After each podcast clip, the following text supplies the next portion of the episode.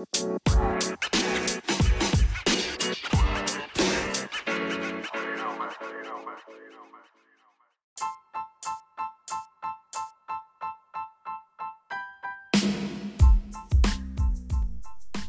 hallo und herzlich willkommen zu einer neuen Folge Flimmerkiste mit Marco. Schön, dass ihr wieder eingeschaltet habt.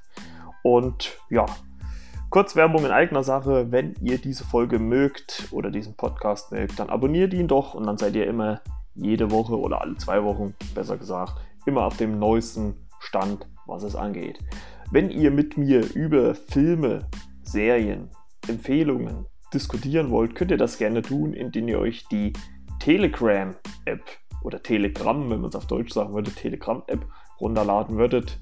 Da äh, könnt ihr einfach oben auf das Suchsymbol gehen, Gruppe Flimmerkiste eingeben und ja, dann mit mir anonym Kontakt aufnehmen. Also ich sehe eure Nummer nicht.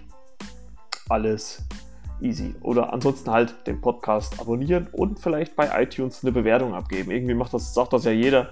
Also würde ich mal sagen, ähm, erwähne ich das jetzt auch mal kurz am Anfang. Ja, um was äh, soll es heute in der Folge gehen? Einmal um Bad Boys for Life. Ähm, das ist ja mittlerweile der dritte Teil der Bad Boys Reihe. Und auch äh, werde ich ein paar Worte über 1917 äh, verlieren. Den habe ich ähm, gestern erst gesehen und äh, ja, werde da mal ein paar Worte drüber verlieren.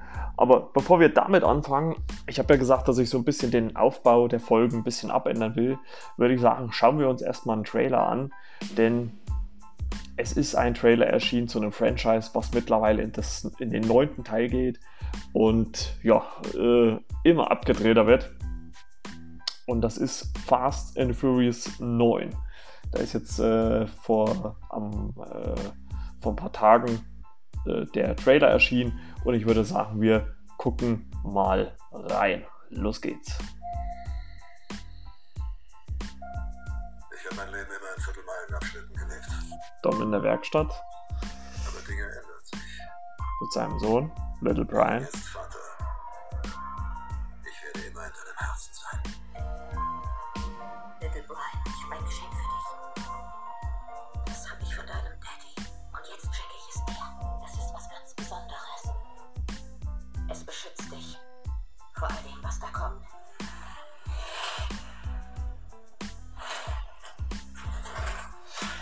Er hat die Crew wieder versammelt.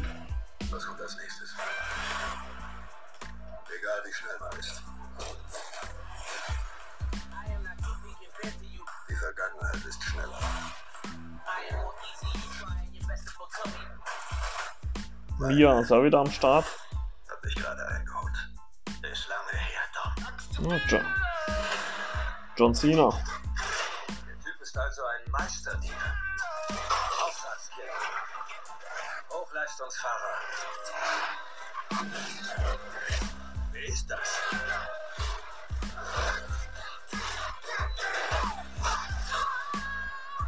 John Cena spielt Vin Diesels Bruder Jacob. Okay. Cypher. Charlie Theron haben sie endlich mal eine ordentliche Frisur verpasst.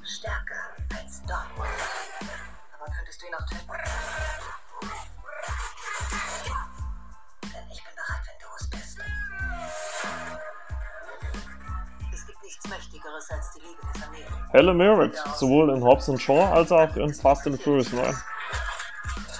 Vielleicht ist das wirklich das Ende. Wir sterben zusammen. Du weißt, ich würde mit dir bis in den Tod fahren.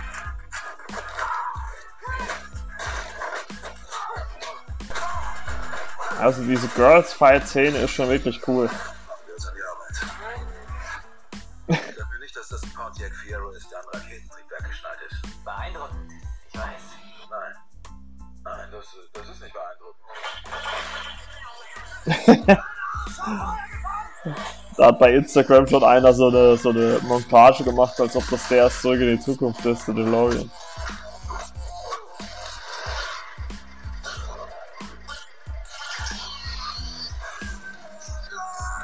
Also, vernichten. also der Trailer an sich ist ja cool, ne? aber der hat mich in dem Moment verloren, als, als äh, wo sie mit einem Auto über eine herabstürzende Holzbrücke fahren. Ah. Das Ende ist wieder mal so ein Ticken drüber. Krass. Die haben Flugzeug mit Magnet? Festhalten. Danke, dass du nicht das denkst, was ich denke, dass du denkst, da ist keine Brücke. Echt jetzt? Hm.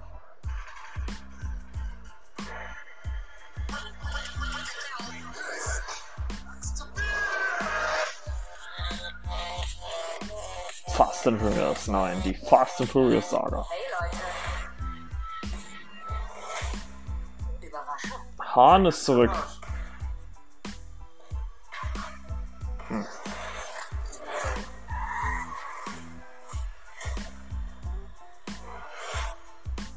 Boah. Also, dass sie Hahn wieder zurückgebracht haben, da weiß ich ehrlich gesagt nicht, ob ich das, ob ich das gut finden soll. Und äh, gefühlt hat man jetzt auch schon wieder den, den ganzen Film gesehen, irgendwie. In, das ist äh, fast ein 4-Minuten-Trailer. Hm, Also, ich finde es nicht so gut, dass äh, Mia wieder mit dabei ist, weil man sich ja automatisch fragt, wo Brian ist. Ähm, also die, die von Paul, Paul Walker äh, gespielte Figur. Und dass man Hahn jetzt irgendwie zurückgebracht hat, weiß ich ja nicht, ob ich das äh, so gut finden soll. Also eigentlich hatte man ja damit abgeschlossen. Er ist ja eigentlich in äh, Tokio trifft 3 äh, durch einen Unfall. Und ich glaube, am Ende von Teil 6 hat man ja gesehen, dass es äh, Jason Statham war. Irgendwie äh, wird das ja jetzt scheinbar dann alles wieder ad acta gelegt und ich weiß nicht, ob sie sich damit einen Gefallen getan haben. Aber ja, gut, angeblich soll ja dann sowieso mit dem zehnten Teil Schluss sein. Der kommt ja dann in zwei Jahren, also 2022 in die Kinos. Ja. Schauen wir mal. Im Mai sind wir einen Schritt schlauer und ich denke mal, ich werde auch nochmal ähm, so einen Fast and the Furious Marathon machen und nochmal alle Teile durchgehen. Acht Teile mittlerweile, Wahnsinn. Und ja, das äh, bringt mir äh, zu dem äh, Film, den ich äh, jetzt als letztes äh, ganz äh, frisch, frisch, ganz frisch, ganz frisch gesehen habe. Und das ist, ist 1917 von Sam Mendes. Das ist ja der Regisseur der letzten zwei Bond-Filme, also Spectre und Skyfall. Und der hat sich für diesen Film, der in dem Jahr 1917 spielt, was einfallen lassen. Ähm, dass man die Geschichte von zwei Soldaten zeigt, äh, die einer anderen Kompanie eine Nachricht übermitteln müssen, ähm, in einem One-Shot. Ähm, und da hat mich, also die Geschichte an sich, würde ich sagen, hätte mich jetzt an sich nicht mal so rausgerissen äh, oder hätte, hätte mich jetzt nicht mal so begeistert. Aber durch, diese, durch diesen technischen Aspekt ähm, dieses One-Shot-mäßige war der Film schon sehr auf meiner Liste. Also normalerweise bin ich nicht so für so, so Kriegsfilme so zu haben, aber das hat es mir dann oder für mich dann schon interessant gemacht. Und äh, wie gesagt, die, die Geschichte ist ja auch relativ simpel. Ne? Also man bekommt, äh, die zwei Jungs, äh, Soldaten bekommen äh, halt äh, eine Nachricht, die sie übermitteln müssen. Die haben dafür äh, so und so viel Zeit und müssen halt äh, durch, die Gefechts, durch den Gefechtsstreifen durch, ähm, wo die Deutschen überall sind. Und ja, das fängt ruhig an und hört auch ruhig wieder auf und zwischendrin ist halt gelegentlich Action, aber auch nicht übertriebene Action. Und ähm, ich finde es einfach faszinierend, wie man es schafft, mit einer simplen Geschichte, mit einer, mit einer äh, simplen Story äh, und von, von daher auch vielleicht auch simplen Kameraarbeit, das als One-Shot zu machen. Ähm, also die Idee zumindest dahinter ist ja äh, relativ simpel, weil man da ja nicht mit vielen Einstellungen arbeiten muss. Und wie gesagt, die Geschichte ist jetzt vielleicht nicht, nicht das Allerhöchste, sage ich jetzt mal. Ne? Also da kann man dann vielleicht sagen, dass, dass so eine Story wie äh, bei der Soldat James Ryan oder so von Steven Spielberg ähm, da vielleicht irgendwie mehr bringt. Aber es einfach durch, dieses, durch diesen technischen Aspekt mit der Kamera und man muss natürlich auch fairerweise sagen, es ist kein reiner One-Shot. Also es gibt, äh, also ich hätte jetzt gesagt, mindestens eine Handvoll Szenen, wo man äh, wahrscheinlich geschnitten hat. Äh, ich meine, mit der heutigen Technik ist das ja äh, äh, so viel einfacher wie noch vor ein paar Jahren.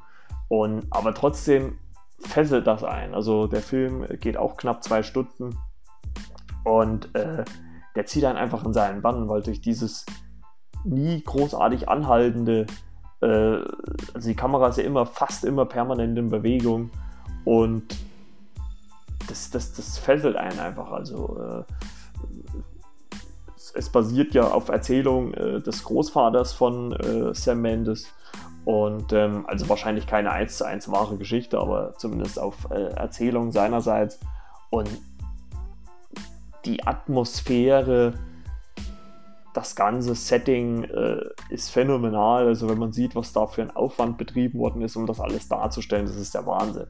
Ja. Wie gesagt, die Geschichte ist relativ simpel mit diesen zwei Jungs, äh, die auch, was mich überrascht hat, äh, Spoiler zumindest für den Film, noch nicht mal den ganzen Film zusammen unterwegs sind. Ähm, weil man ja schon so irgendwie dachte, okay, die, die tingeln jetzt äh, komplett dadurch.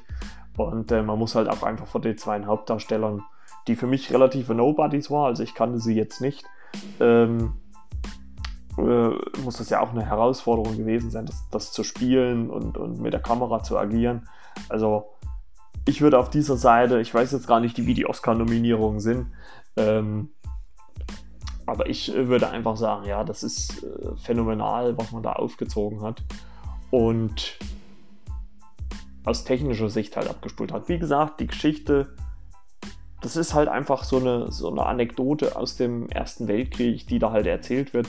Äh, nicht mehr und nicht weniger. Und äh, aber enorm spannend, enorm packend in Szene gesetzt und ich glaube, da hat sich Sam Mendes äh, mit äh, Roger Deakins, dem Kameramann, glaube ich, schon, schon so ein kleines Denkmal gesetzt. Weil so One-Shot-Filme gibt es ja schon relativ wenig eigentlich. Und ähm, das so zu machen, das ist schon, ist schon äh, wirklich der Wahnsinn. Also von mir durchaus eine Empfehlung wert und äh, ich habe mittlerweile auch so ein bisschen mitgekriegt, ist es vielleicht auch mal besser, wenn man auch mal so über negative äh, Sachen spricht. Ähm, aber da muss ich sagen, aber dazu vielleicht später nochmal mehr. So, so, jetzt kommen wir noch zu Bad Boys, Bad Boys. What you gonna do? Ja, zur Bad Boys Reihe, die ist jetzt im Januar 2020 äh, in den mittlerweile dritten Teil gegangen. Also momentan ist es eine Trilogie. Ähm, man weiß ja immer nie, ob das noch äh, mal fortgesetzt wird. Und äh, anlässlich äh, Bad Boys for Life habe ich mir auch die ersten zwei Teile nochmal angeguckt, den ersten und den zweiten. Und ähm, der erste ist ja aus dem Jahre 95. Äh, Regie hat auch schon Michael Bay geführt. Äh, nat natürlich noch nicht ganz so übertrieben ähm, wie dann in den äh, Transformers-Jahren, will ich mal sagen. Aber natürlich auch schon sehr actionlastig. Ja, ähm, um was geht es denn in, dieser, äh, in dem ersten Teil, Bad Boys? Äh, geht es quasi um Heroin, was aus einem Polizeirevier geklaut wird im Wert von 100 Millionen Dollar. Und äh, der Auftrag der beiden Polizisten, Marcus Bernard, also Martin Lawrence und Mike Lowry, Will Smith, dass sie die äh, Beute wieder beschaffen müssen und das innerhalb von 72 Stunden. Ansonsten wird ihr Department dicht gemacht. Die einzige Zeugin des Überfalls, äh, gespielt von Thea Leoni, hat Angst, taucht zunächst unter, vertraut sich dann aber doch Laurie an. Bald stoßen sie auf eine gigantische Korruption und einen kaltblütigen Hintermann. Und der Film, ich weiß gar nicht, ob es jetzt auch noch ist, der ist ab 18, aber ich könnte mir gut vorstellen, dass der mittlerweile wahrscheinlich ab 16 ist oder sowas, weil so hart finde ich es dann teilweise eigentlich nicht mehr. Wie gesagt, der Film ist ja mittlerweile auch schon äh, 25 Jahre alt. Ich glaube, dann kann man den auch langsam mal wieder äh, von der Liste streichen. Ja, und das war noch vor Independence Day, also bevor Will Smith mit Independence Day da den ganz großen Ruhm hatte. Ähm, mit Bad Boys wurde er wahrscheinlich geebnet und äh, mit Independence Day ist er dann endlich ausgebrochen. Ja, und das ist ja eine echte, schöne Action-Buddy-Komödie, die der Michael Bay inszeniert hat. Natürlich auch wahrscheinlich für die damalige Zeit auch sehr, sehr brutal und ähm, die beiden äh, tauschen ja im Film dann auch quasi die Rollen, dass Martin Lawrence äh, quasi äh, dann Mike Laurie spielt und das ist auch sehr, sehr witzig. Und äh, man merkt halt einfach so die Chemie zwischen den zwei, die passt halt auch einfach. Und die Action ist wirklich grandios, es wird explodiert viel, es, es sterben irrsinnig viele Leute. Ähm, und am Ende gibt es dann auch nochmal einen Showdown äh, auf dem Flugplatz mit einem Porsche. Also extrem gute Unterhaltung. Und ich glaube, das ist auch so ein, so ein All-Time-Favorite. Den kann man sich immer wieder angucken. Und ähm, der hat einen wirklich äh, gut unterhalten. Ne? War gut inszeniert. Der zweite Teil, der hat dann auch schon acht Jahre auf sich warten lassen. Der kam nämlich 2003 raus in Bad Boys 2. Und ähm, da geht es eigentlich quasi darum, dass die Drogenfahnder Mike Lowry und Marcus Bennett übernehmen als Mitglieder eines Rauschgift-Sondereinheits der Miami Police Departments den Auftrag, die größte bisher entdeckte Lieferung vom Ecstasy nach Miami zu unterbinden. Die Untersuchungen führen sie auf, eine, auf die Spur einer weitreichenden Verschwörung, in der ein gefährlicher Gangsterboss äh, verwickelt ist, dessen Ambitionen, den Drogenhandel in die Stadt unter Kontrolle zu bringen, haben bereits einen blutigen Krieg in der Unterwelt entfacht. Das freundschaftliche Arbeitsverhältnis von Mike und Marcus wird dabei überraschend auf eine schwere Probe gestellt, als sie sich, als sich für Mike für Marcus Schwester Sid zu interessieren beginnt und bevor beide nicht das Persönliche vom Professionellen trennen können, laufen die Bad Boys Gefahr, ihren Auftrag völlig zu vermasseln und infolgedessen auch noch Sids Leben auf das Spiel zu setzen ja, ähm, der Film beginnt ja quasi damit, dass so eine, so ein Drogen, äh, so eine Drogenübergabe, ich will nicht sagen schief geht, aber ähm, ja, nicht das rauskommt, was sich die beiden vorstellen. Und äh, sie gehen dann äh, quasi auf äh, Recherche, woran das liegt. Dabei äh, läuft ihnen halt äh, Markus Schwester Sid über den Weg, die sich in Mike verliebt hat und die eigentlich ein Paar sind, aber das Markus noch nicht gesagt haben, ähm, die sich allerdings als äh, eine Mitarbeiterin der DEA äh, herausstellt, die äh, für die Drogenbarone das Geld wäscht. Und äh, dieser kubanische Drogenbaron hat dann unterdessen auch schon äh, einen äh, russischen die Mangel genommen, wo es dann auch eine sehr blutige Szene gibt, wo dann sein Begleiter quasi zerstückelt wieder zurück in den Holzfass gebracht wird. Ja, das ist schon ein bisschen makaber. Und äh, dieser zweite Teil von Bad Boys, wie gesagt, acht Jahre später, der strotzt halt nur so von Action. Also da konnte sich, glaube ich, Michael Bay richtig, richtig austoben. Hat auch einen kurzen Cameo-Auftritt im Film, ähm, wie auch im dritten, dazu komme ich gleich.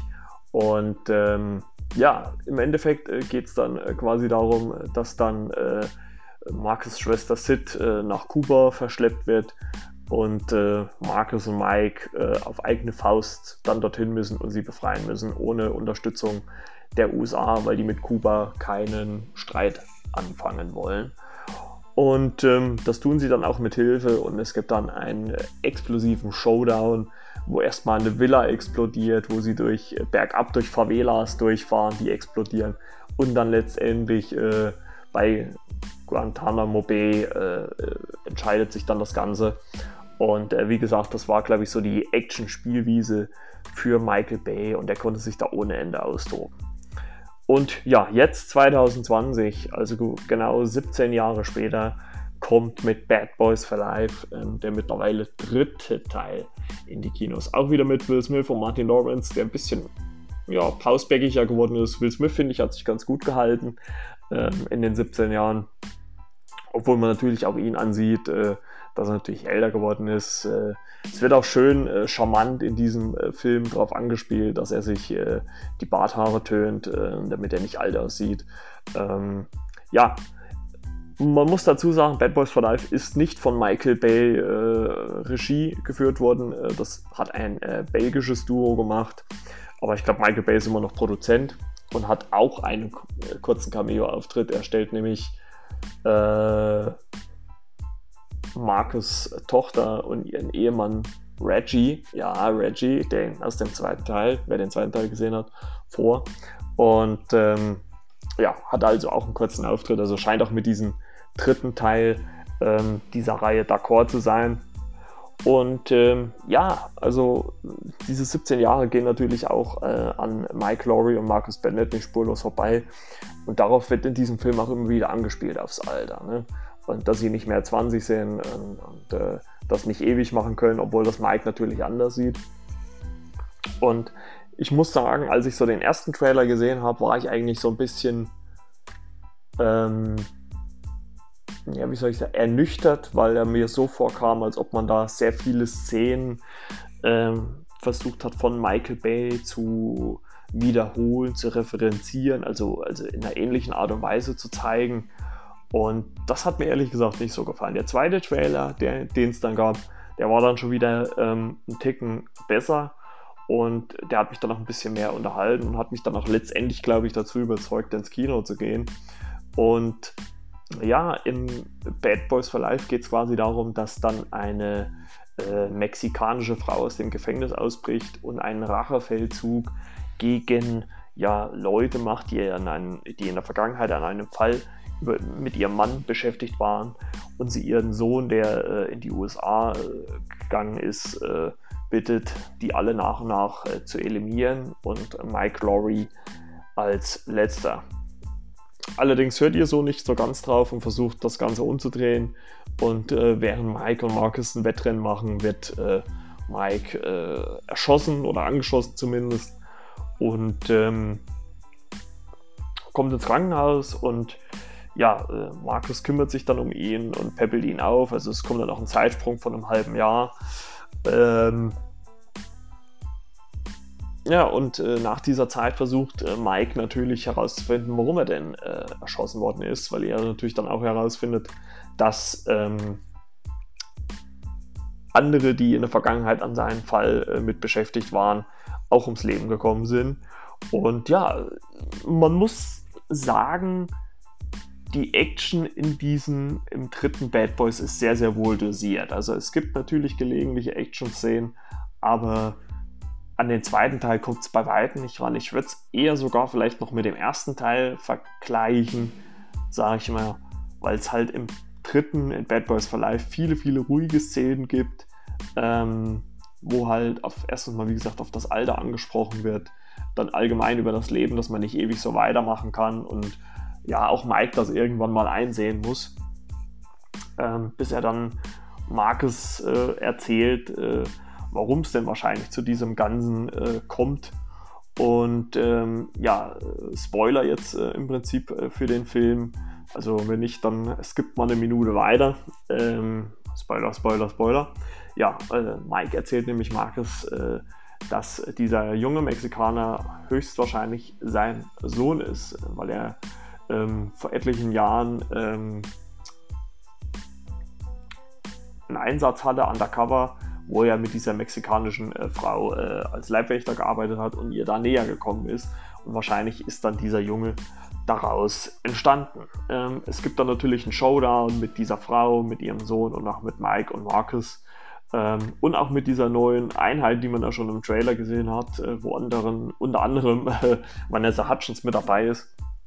Das ist eigentlich ganz witzig, weil ja Will Smith dann oder, oder Mike Lauria dann auch sagt, ja, äh, äh, das ist doch hier so eine Highschool-Musical-Truppe hier, was soll ich mit denen anfangen?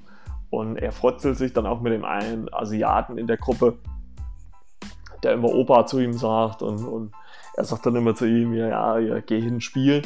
Also wirklich sehr, sehr witzig.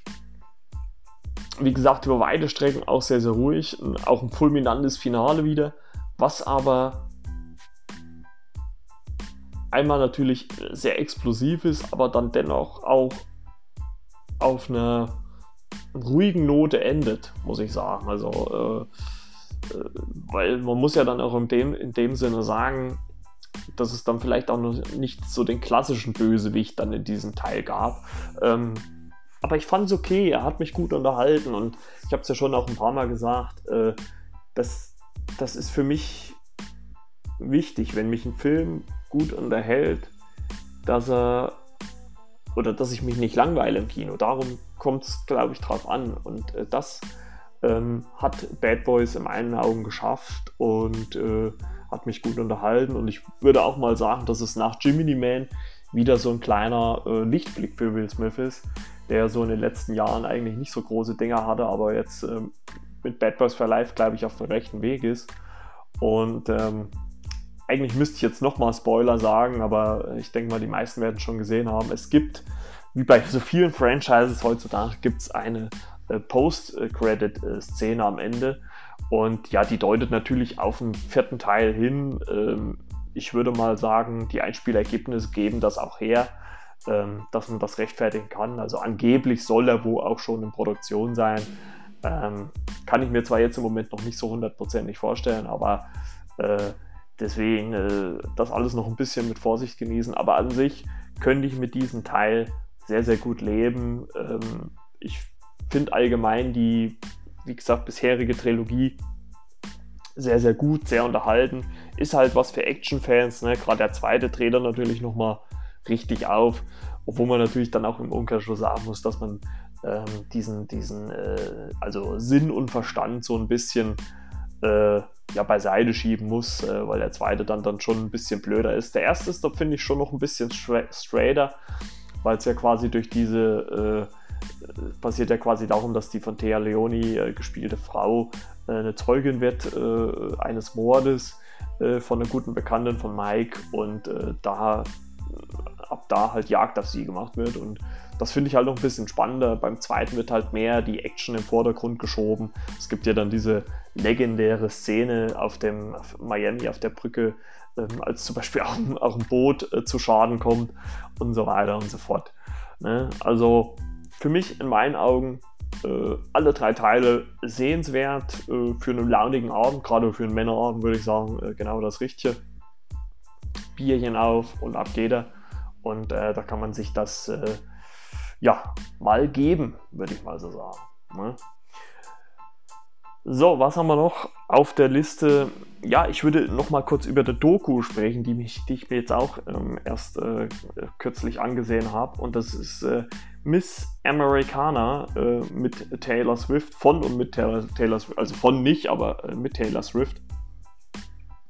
Wo es äh, in der Doku geht es quasi so über ihre komplette Karriere, also von den Anfängen, ähm, als sie ihre erste Gitarre geschenkt bekommen, bis zu ihrem ersten Country-Album, bis zu ihrem ersten Song, Album und äh, wie sie dann auch einer der größten Pop-Sternchen äh, ja, der, ja, der aktuellen Generation äh, geworden ist. Und wie sie natürlich dann auch mit dem Älterwerden gelehnt, gelernt hat, anders damit umzugehen. Und klar muss man jetzt vielleicht sagen, okay, diese Doku ist jetzt nicht äh, die kritischste, also das äh, definitiv wahrscheinlich nicht, aber es ist wirklich mal interessant zu sehen, was so eine Frau wie Taylor Swift, die halt wirklich permanent ähm, in der Öffentlichkeit steht und auch äh, irrsinnigen öffentlichen Druck ausgesetzt ist, ähm, wie die so mit vielen Sachen und so umgeht.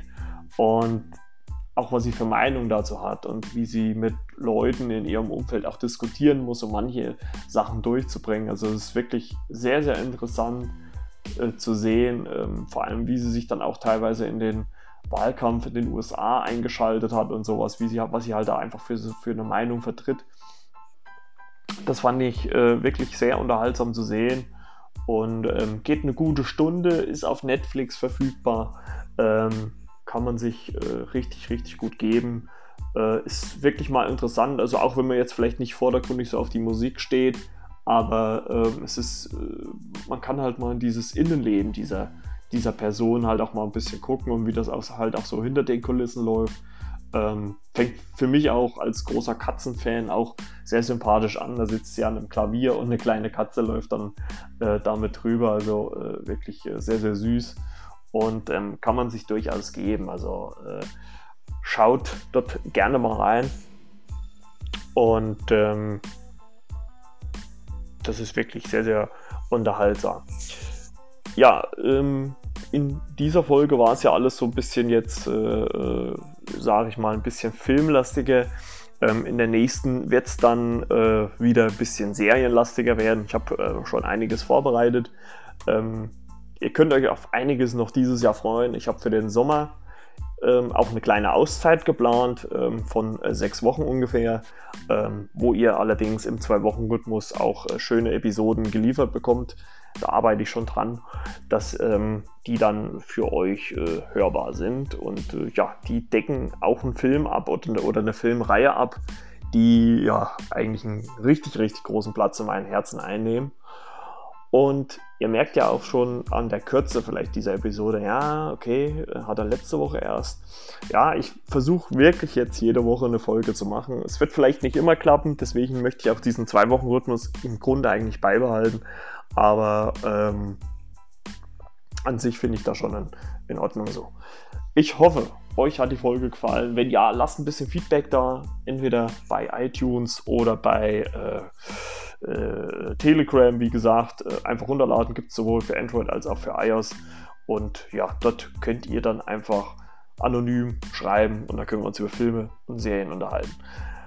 Ansonsten folgt mir bei Instagram und ja, ich würde sagen, wir hören uns dann bei der nächsten Folge wieder. Bis dann, ciao, ciao, euer Marco.